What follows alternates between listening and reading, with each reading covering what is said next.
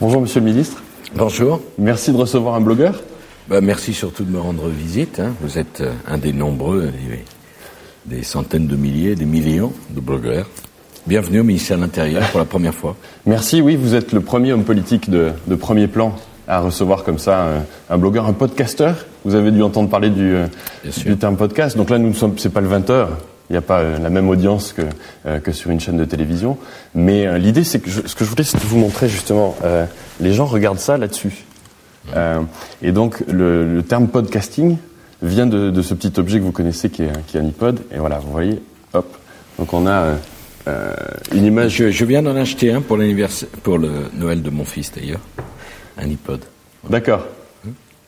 Ben justement, je, comme vous m'offrez euh, euh, cet, cet, entretien, je, je, me, je, me, suis permis de vous amener mon livre sur les blogs, si ça vous intéresse. Attendez. Ah ouais non, mais ça, vous me le donnez pas non ben, Si, voilà.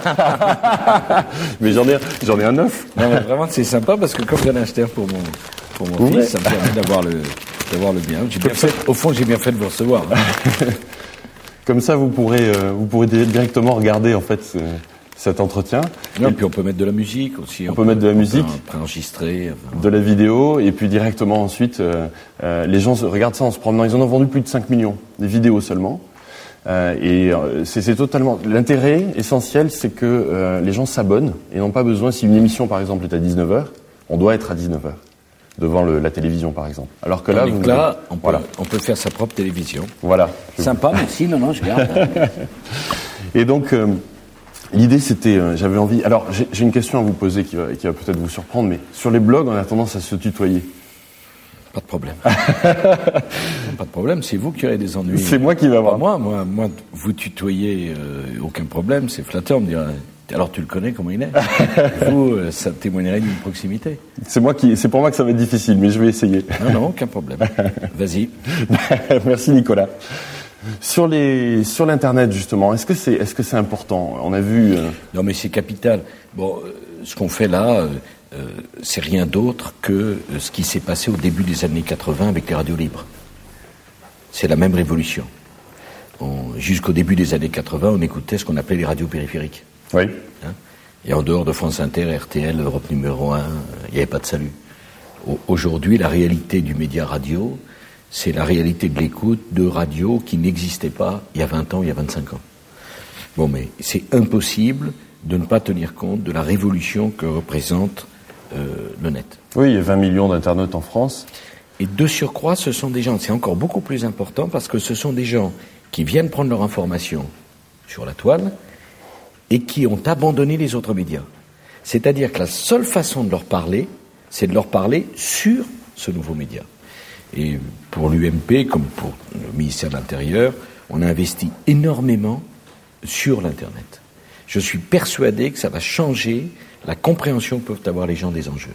Ce n'est pas simplement une nouvelle technologie, c'est une nouvelle façon d'appréhender la société dans laquelle on vit. Alors justement, sur, euh, sur l'UMP, si on en parle une seconde, il y a eu comme ça une démarche importante vis-à-vis -vis de l'Internet. Vous avez communiqué, tu as communiqué, je vais commencer à, à m'y mettre, euh, sur l'envoi de notamment de courrier électronique euh, bah, Est-ce que c'est une campagne qui, qui, a été profitable euh Oui, écoute, je vais te donner un chiffre qui est, qui est très très simple. Euh, L'année dernière, en 2004, on a fait 2000 adhésions à l'UMP par le biais de l'Internet. Cette année, on a fait 16 500 adhésions.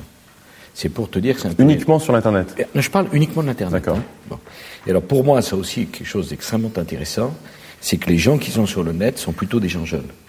Donc c'est un média qui permet de toucher les jeunes. Alors c'est vrai, euh, peut-être certains ont pu être choqués et gênés euh, euh, parce que j'ai envoyé dans les boîtes électroniques un message que j'avais signé. Mais je leur dis qu'ils ne soient pas choqués. Moi, je suis pour qu'il y ait un vrai débat démocratique. Donc je vais chercher les gens là où ils sont. Après tout, on est empoisonné, on était empoisonné dans sa boîte aux lettres, on avait tout un tas de publicités. Moi, je veux convaincre que nos idées sont justes, qu'on a besoin de la participation des citoyens. Ben, je vais les chercher là où ils sont. Et là où ils sont, c'est quoi? Sur le net. Et la communication, elle est quoi? Quelle est sa caractéristique? Tu me dis, on se tutoie. C'est un, un détail. surtout pas être impoli. Hein. Non, mais non, mais c'est un détail. En vérité, c'est un média qui est beaucoup plus proche, qui désacralise. Il n'y a pas euh, la distance de la télévision. Les gens qui sont sur le net, ils ont d'ailleurs une communauté identitaire. Ce sont des gens qui ont envie de parler, envie d'échanger, envie de communiquer. C'est finalement la meilleure stratégie contre la solitude. Et pourquoi moi j'irais pas défendre mes idées sur le média de demain? Bien sûr. C'est exactement comme si un homme politique disait bah moi, par principe, je vais pas sur le 20h. Bah, tu vas pas sur le 20h, mon vieux, bah, tu vas nulle part. Ou par principe, je ne vais que sur le 20h et pas sur l'Internet. D'une certaine façon, si tu veux. La France profonde, elle est là. Parce que, qu'est-ce que c'est la France profonde? C'est la France où, où, sont les gens. Ben, les gens, ils sont là. Donc, moi, je veux défendre mes idées là où sont les gens. Pas simplement là où ils y sont pas. Par exemple, sur le plateau de Mille Vaches. Alors justement, euh, il y a 20 millions d'Internet en France environ. On est à peu près à 50% de, pénétration. Dans les pays nordiques, c'est plus 80-90%, euh, comme en Finlande ou en, Suède. On voit aussi que les 10 pays qui viennent de rejoindre l'Europe ont un taux de connexion très élevé. Est-ce que, euh, en France, qu'est-ce qu'on pourrait faire pour euh, améliorer cette, cette certains parlent de fracture numérique? Mais ils ont raison. On ne peut pas avoir une fracture numérique parce qu'elle serait trop grave à deux plans. Fracture entre les générations les plus anciens qui ne sauraient plus parler aux plus jeunes, parce que les plus jeunes, naturellement, s'expriment par le biais de cette technologie. Donc il y a un effort à faire vers les classes les plus âgées de la population. Et puis fracture territoriale, parce que la France est avec l'Allemagne le pays qui a la superficie la plus large en Europe. Et donc il y a des zones d'ombre, il y a des endroits où ils n'ont pas le bénéfice de cela.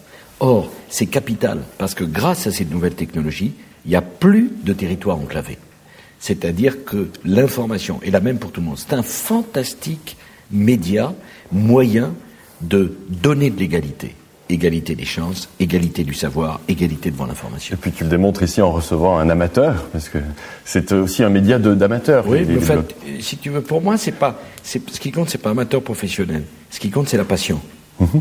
Bon, je préfère recevoir un amateur entre guillemets passionné qu'un professionnel blasé. D'accord. Oui, c'est ça, mais il y a aussi peut-être euh, l'idée d'avoir des PC qui soient moins chers un petit peu, ou d'avoir Alors, je question de moyens ensuite. Tu as tout à fait raison. La question, c'est maintenant celle du marché. Pourquoi c'est très important la généralisation, outre lutter contre la fracture générationnelle et la fracture territoriale, c'est que ça va créer un marché, et quand il y a un marché, plus le marché est large, plus les prix sont bas. Plus les prix sont bas, plus le média est accessible. Hein Donc il faut y aller à marche forcée, il faut que l'État aide, et d'ailleurs, la seule réponse, me semble-t-il, à la querelle sur les droits d'auteur, sur le téléchargement, sur, sur lequel il y a une bonne nouvelle ce matin, oui, j'ai vu sur tout ce qu'on entend, mais la vraie réponse, si tu veux, au fond, la, la seule vraie réponse, c'est la diminution des prix. Oui, à la fin parce de la que, connexion. Parce que tu comprends bien qu'à ce moment-là, tu euh, laisses la liberté aux gens parce que les prix sont plus bas, et en même temps, tu préserves le droit de la création, parce que c'est vrai que des droits d'auteur, ça existe et que ça protège les artistes. Et donc la baisse des prix par l'ouverture du marché, la généralisation du marché, c'est la solution à tous les problèmes. Alors, si on parle un petit peu de, de Nicolas Sarkozy, est-ce que, est que tu es né homme politique? Est-ce que c'est un destin? Est-ce que c'est naturel? Tu sais, euh, moi, je ne me suis jamais posé la question de savoir si je devais faire de la politique, puisque ça a été toujours euh, naturel chez moi. J'ai voulu faire ce que je fais. Je t'explique pas que je suis là par hasard. Euh, je n'ai hérité de personne. Je ne suis pas né dans une famille où qui que ce soit faisait de la politique. Tout ce que j'ai, je l'ai construit par mon travail. J'ai choisi de faire de la politique, j'ai assumé ce choix, j'ai payé cher pour en faire, mais voilà, aujourd'hui je suis heureux de faire ce qui a été le rêve de mon adolescence. Parce que tu sais, la vie, qu'est-ce que c'est? On rêve dans l'adolescence et on passe sa vie d'adulte à essayer de ressembler à celui qu'on rêvait. Le monde d'adulte, il rêve moins. Tes rêves, tu les arrêtes en sortant de l'adolescence. Et à ce moment-là, il faut plus rêver, il faut faire.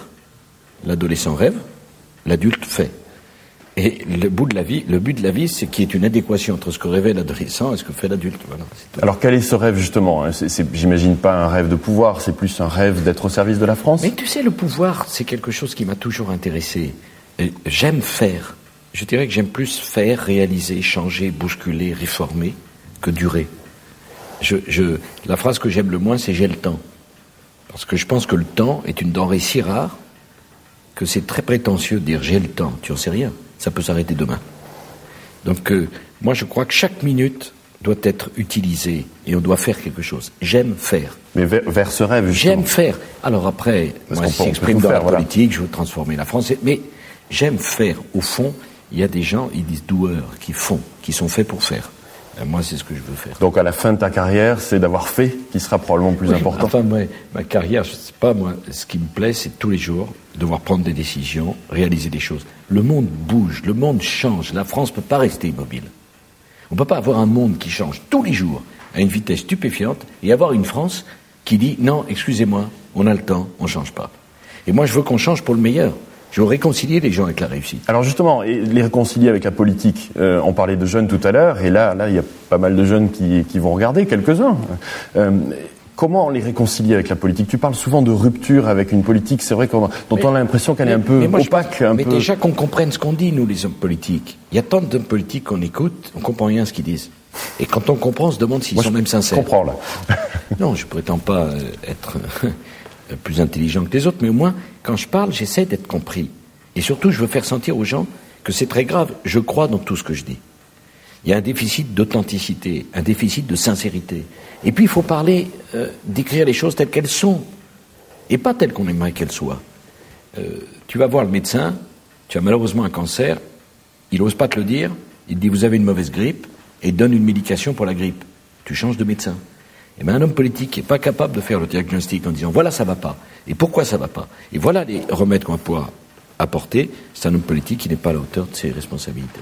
Et sur les, sur les jeunes, euh, moi j'ai quelques amis qui, euh, qui ont été, euh, ou qui, qui, ont été d'ailleurs, Bozidar Djelic par exemple, qui était ministre des Finances en Serbie, et qui a, qui a mon âge à peu, à peu près. Il n'y a pas, pas beaucoup de trentenaires en politique en France, enfin peu importe trentenaires. Il y en a assez peu. Comment faire Est-ce que c'est le système qui... Parce qu'ils se demandent, est-ce que la politique a encore du pouvoir? Est-ce qu'on peut changer les choses? Est-ce qu'on peut peser sur les événements Est-ce qu'on peut rentrer même en Moi politique? je crois qu'on peut... Eh ben moi, je... et comment j'ai fait? je, suis rentré par le plus bas niveau. Personne ne m'a aidé, personne ne m'a tendu la main. Donc on peut, lorsqu'on veut, tu sais, souvent tu rencontres des, jeunes, ils te disent, moi j'aimerais bien être artiste ou prendre des cours de théâtre. Mais je dis, mais laisse tomber, tu le feras jamais. Parce que la distance entre j'aimerais et le je fais, c'est la distance entre la vérité et la volonté. Celui qui a envie, il fait. Il ne demande pas l'adresse du cours d'art dramatique. Tu comprends Oui, oui, tout à fait. C'est ça la différence. Oui, ça ressemble plus à ce que fait un entrepreneur, qui est beaucoup plus dans l'action. Il fait, il décrit pas. Je crois que la vérité d'un homme, il est dans ce qu'il fait, plus que dans ce qu'il dit. Alors, quel est le conseil que tu donnerais à des jeunes qui ont envie de, comme ça, de... parce qu'on voit quand même qu'il y a un regain de popularité entre guillemets pour la politique ou pour au moins voter, participer. Ne laissez personne renier tes ambitions. Tu as envie, fais-le, fais-le à fond. Alors, est-ce qu'il faut euh, adhérer à un parti? Oui, mais c'est la première étape? Dans ce cas-là, il faut faire UMP parce que c'est mieux quand même. Il y a 200 000, je crois. Ah, 210 000. Et oui, parce que je pense que on ne change pas la politique en étant un homme seul. Euh, j'ai voulu développer un parti, moderniser un parti, parce que je pense que la meilleure façon de changer la politique, c'est de changer les partis politiques. Euh, on ne peut pas faire les choses seuls. Et tous ceux qui adhèrent à l'UMP, je leur ai promis quelque chose, c'est qu'ils auraient le droit à la parole, c'est-à-dire c'est eux qui voteront sur les principales étapes du projet, et c'est eux qui choisiront nos candidats, y compris nos candidats à la présidentielle. En bref, euh, ta voix de citoyen, elle pèse plus lourd.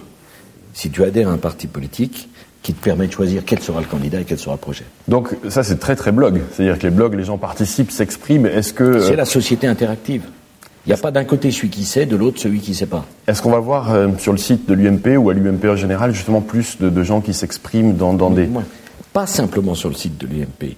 Je veux que l'UMP soit le lieu des grands débats de la société française. Les problèmes sont complexes, il n'y a pas de vérité révélée, c'est extrêmement difficile. Eh bien, cherchons, trouvons ensemble, innovons, imaginons, il n'y a pas de sujet tabou.